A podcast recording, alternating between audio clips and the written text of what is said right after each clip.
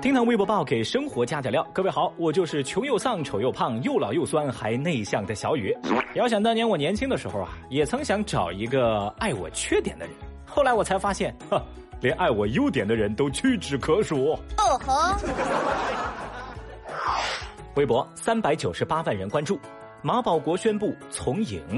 日前，在宣布归隐了一天之后，所谓混元形意太极掌门人马保国高调宣布自己从影了，参加院线电影《少年功夫王》的拍摄跟录制，并且表示一切为了爱国和弘扬中国的传统功夫，甚至在现场展示了自己的独创闪电五连鞭和连三锤。哦，嚯！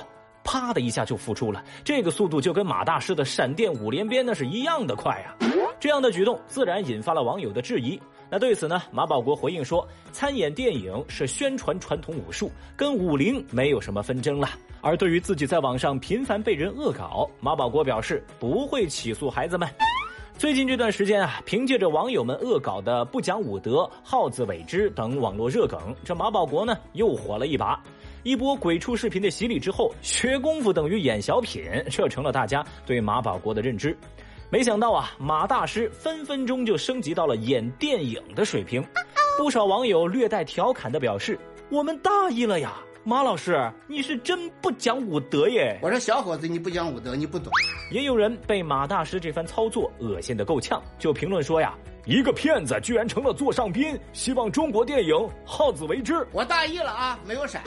还有网友则是呼吁：“谁来管管这个不要脸的老骗子呀？”话说这上一回被全网扒掉了国王的新衣，那是马保国大意了。而眼下人家这么一倒腾，看来是有备而来啊！我们都大意了呀。Oh no！这马大师远离武林圈，进军娱乐圈，真可谓文体两开花。另外呢，小雨我也注意到啊，这马保国不仅积极投身电影拍摄，眼下呀还趁着这波热度，在微博上开通了真爱粉的功能，收割流量。还有小道消息说，马大师已经在为下一步的直播带货开始招商了。胆大呀！说到底啊，这马大师能拍院线电影，能收获打赏跟充值，我们每一个人都有责任呐！啊，都是全责。小雨，我觉得呀，现在我们年轻人真的是该好自为之，好好反思了。资本之下不分是非，流量面前不知廉耻，这种错误价值观的蔓延，我们。还要容忍到什么时候呢？我不能想象。微博二百零七万人关注，农家乐老板教唆金毛偷鸡三百多只。最近扬州谢师傅家的养鸡场啊，丢了三百多只鸡。调监控显示，偷鸡贼竟然是一只大金毛犬。民警介入调查后，锁定了金毛犬的主人，也就是附近一家农家乐的老板张某。说着，张某啊，开着几十万的轿车，并不缺钱，人家还开农家乐呢，对吧？但是啊，他就偏偏眼馋谢师傅家的养鸡场，于是就训练自己家的金毛犬去隔壁偷鸡。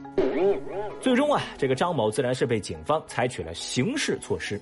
谢师傅得知这样的真相之后，委屈的表示：“这狗是蛮聪明的，但是人不应该干这种事情啊！”我卡有种下来，不缺钱，眼馋别人家养鸡场，还教自家金毛去偷鸡，这一套操作下来啊，微博网友们的唾沫星子已经全部倾泻到了这个张某身上。而网友们在心疼谢师傅的同时，也替这金毛犬感到不值。有人就说了嘛：“金毛犬以一犬之力支撑起了整个农家乐的活禽供应，太难了呀！”造孽！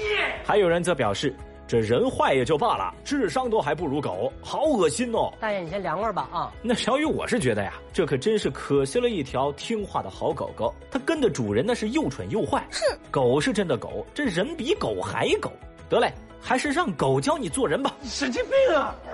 微博四百二十二万人关注，暴风雪橙色预警。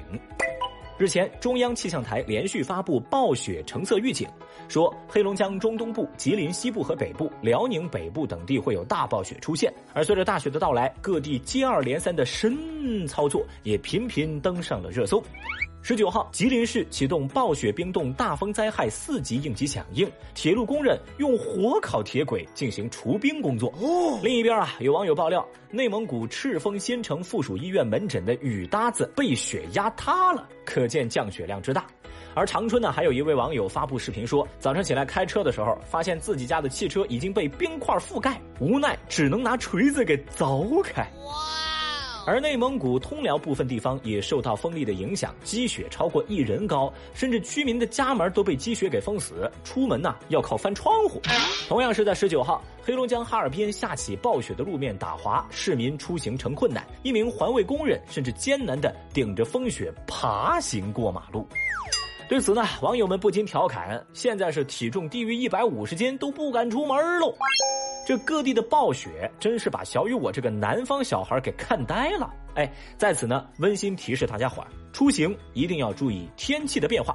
作为一个南方人呐，小雨就特别想问问手机边的您，您那儿下雪了不？